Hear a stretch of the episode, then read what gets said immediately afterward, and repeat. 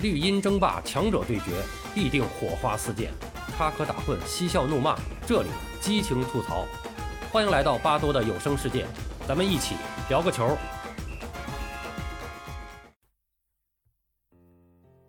阿根廷的罗萨里奥，在如今的世界足坛可以说是威名赫赫，因为那里是球王梅西的家乡。但殊不知啊，早在几十年前。罗萨里奥就是阿根廷球迷心目中的圣地，他有着“阿根廷足球摇篮”的美誉。一九七八年阿根廷世界杯的小组赛第三战打响之后，阿根廷队是明显的缺乏努力争胜的欲望，他们对于输掉或者平局是更渴求。而同样的，意大利队也是表现出相同的态度，两队都不想长途跋涉到三百公里以外的布宜诺斯艾利斯去，关键是。那里还有联邦德国队和荷兰队的绞杀，但上帝似乎更眷顾主场作战的阿根廷队。意大利人很不情愿的是以一比零成全了东道主，他们是小组全胜，位居第一，而阿根廷呢是如愿的获得了小组第二。那么这场比赛成为了世界杯历史上一桩争议案件。赛后，很多的媒体对阿根廷队消极比赛是口诛笔伐。认为他们是故意输掉比赛，以求避开德国和荷兰两大强敌。但是由于双方在比赛中呢，也都没有做出违反规则的事儿，所以也很难界定蓝白军团的做法是否欠妥。潘帕斯雄鹰在第二阶段的分组中是跟巴西队、波兰队和秘鲁队同处于 B 组，A 组的是荷兰、意大利、联邦德国和奥地利。那他们的这个晋级形势呢，显然就更明朗一些。六月十四号，阿根廷队和波兰队的复赛首战打响。整个第一阶段小组赛是颗粒无收的马里奥·肯佩斯，终于是大发神威，他是包办了球队的两粒进球。阿根廷队是二比零完胜对手，取得了第二阶段的循环赛的开门红。那么值得一提的是啊，这个肯佩斯呢，是这一届阿根廷国家队阵容中。唯一一个征战海外联赛的球员，阿根廷足协呢，他们在那个时候呢，就是以往的这个阵容选材中呢，是一贯于倾向于国内球员的，啊，但是这个主教练梅多蒂呢，在组建这届国家队的时候，是坚持要带上年轻的肯佩斯，啊，因为他呢是非常的欣赏这名前锋的才华，啊，他曾经有过一个评价，他说，呃，毫无疑问，这个马里奥的作用呢是无可替代的，啊，这个马里奥说的就是肯佩斯啊，肯佩斯的全名叫。马里奥·肯佩斯。那么，虽然肯佩斯在第一阶段的小组赛中呢没有能够斩获进球，但是爱财如命的梅诺蒂啊，还是给了肯佩斯足够的信任，让他踢满了全部的三场比赛，并且将全勤的记录是一直保持到了最后。六月十八号是阿根廷队跟死敌巴西队碰面，这是两大南美王者之间的巅峰较量，双方展开了对攻战，场面也是节奏明快啊。但是鏖战了九十分钟。双方都没能够攻破对方的大门，是零比零握手言和，啊，那么这样一来呢，阿根廷队和巴西队两战都是一胜一平积三分，但是后者的这个净胜球呢，要比前者多一个，所以就占据了这个小组头名的晋级先机。那么阿根廷队就必须寄希望于最后一战中大比分战胜对手，并且还要祈祷巴西队无法取胜或者小胜。那么总而言之呢，就是冲击决赛的这个主动权啊，这个时候已经不在东道主手上了啊。阿根廷队最后一战对阵秘鲁，巴西队呢是接受波兰队的阻击啊。由于巴西队跟波兰队的比赛是提前两个半小时开打，呃，所以这个呢就是赛制上的安排，应该说是给了东道主伺机而动的机会。那么应该说啊，这个安排在日后啊也是成为了一个争论的焦点。巴西队最终是三比一击败了波兰啊，这个波兰那个时候确实是也是不弱啊。那么这样呢，阿根廷队就必须在秘鲁的比赛中至少是净胜四球啊，才能确保这个进入决赛。那么蓝白军团是没有让主场的球迷失望，他们是赠给了老邻居一场六比零的屠杀啊，成功的是赶超巴西晋级决赛。那么肯佩斯在这场比赛中呢是梅开二度，中锋卢克也打进两球。还有波兰蒂诺和豪斯曼是各入一球，啊，阿根廷球迷的热情呢，应该说是被这场酣畅淋漓的进球盛宴给彻底点燃了。他们呢，仿佛是预见到了主队将在下一场比赛中啊成功夺冠。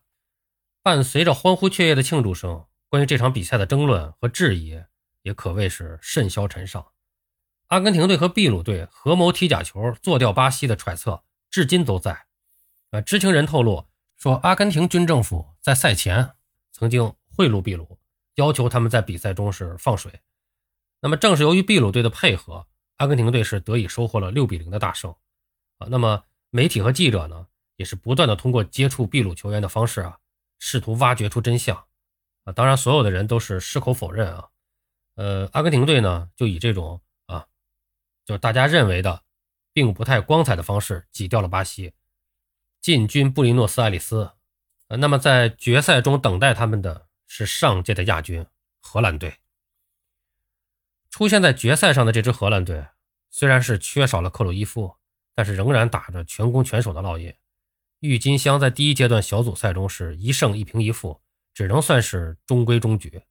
但是进入第二阶段以后开始发力，五比一大胜奥地利，二比一击败意大利，二比二呢是逼平了联邦德国队。主教练哈佩尔是延续了米歇尔斯的全攻全守的理念，而且这支荷兰队的阵中也是云集了内斯肯斯。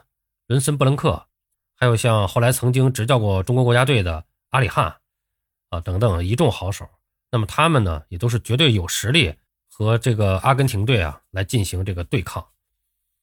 六月二十五号，七万七千二百六十名球迷涌入了布宜诺斯艾利斯纪念碑体育场，观看这场举世瞩目的世纪对决。这座体育场是阿根廷豪门俱乐部河床队的主场，兴建于一九三八年。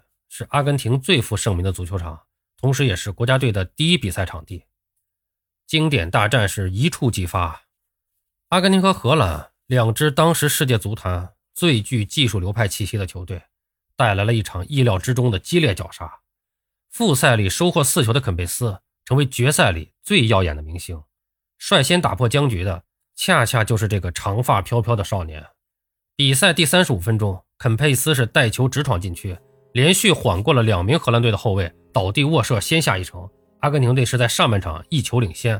进入下半场，荷兰队是明显加强了攻势。他们在第七十六分钟由替补上场的南宁加反越位破门，将比分扳平。此前人声鼎沸的纪念碑球场，那一瞬间啊，变得死一般的沉寂。阿根廷的球迷是顿时感到大事不妙。重新响起呐喊声之后，阿根廷球迷是希望能够再进一球。在常规时间里杀死比赛，但是直到常规哨响，两队都没有再进球。世界杯决赛史上的第三次加时赛来了。加时赛的争夺比常规时间还要紧张激烈，而阿根廷人在主场球迷震天响的加油声中是极度亢奋。肯佩斯是再度挺身而出，在第十四分钟打进了反超比分的一球。第二十三分钟，阿根廷队的右边锋贝尔托尼是再入一球。这样就是彻底的锁定了比赛的胜局。那么这个时候，纪念碑体育场上空，白色的纸屑是漫天飞舞，形成了世界杯历史上的经典一幕。球迷们忘情的欢呼，他们是苦盼了四十八年，终于等来了世界杯冠军的降临。中场哨响，整个纪念碑球场已经是一片欢庆的海洋。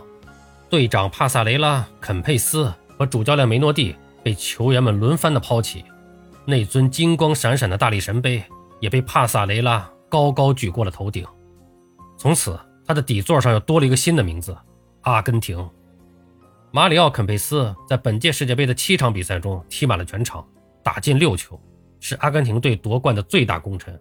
而他也凭借出色的表现，赢得了本届大赛的金靴奖和金球奖。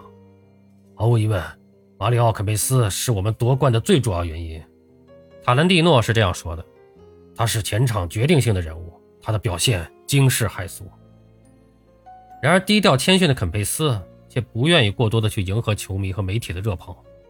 尽管在夺冠之后，他迅速的窜红，成为阿根廷的民族英雄，但是呢，他却谦卑的说：“我的祖国能够制造一批又一批伟大的球员，我只不过是阿根廷足球历史上众多球员中非常幸运的一个而已。”事实上，在他参加完全队的夺冠庆祝之后，肯佩斯便驱车三百公里，回到了罗萨里奥的家中。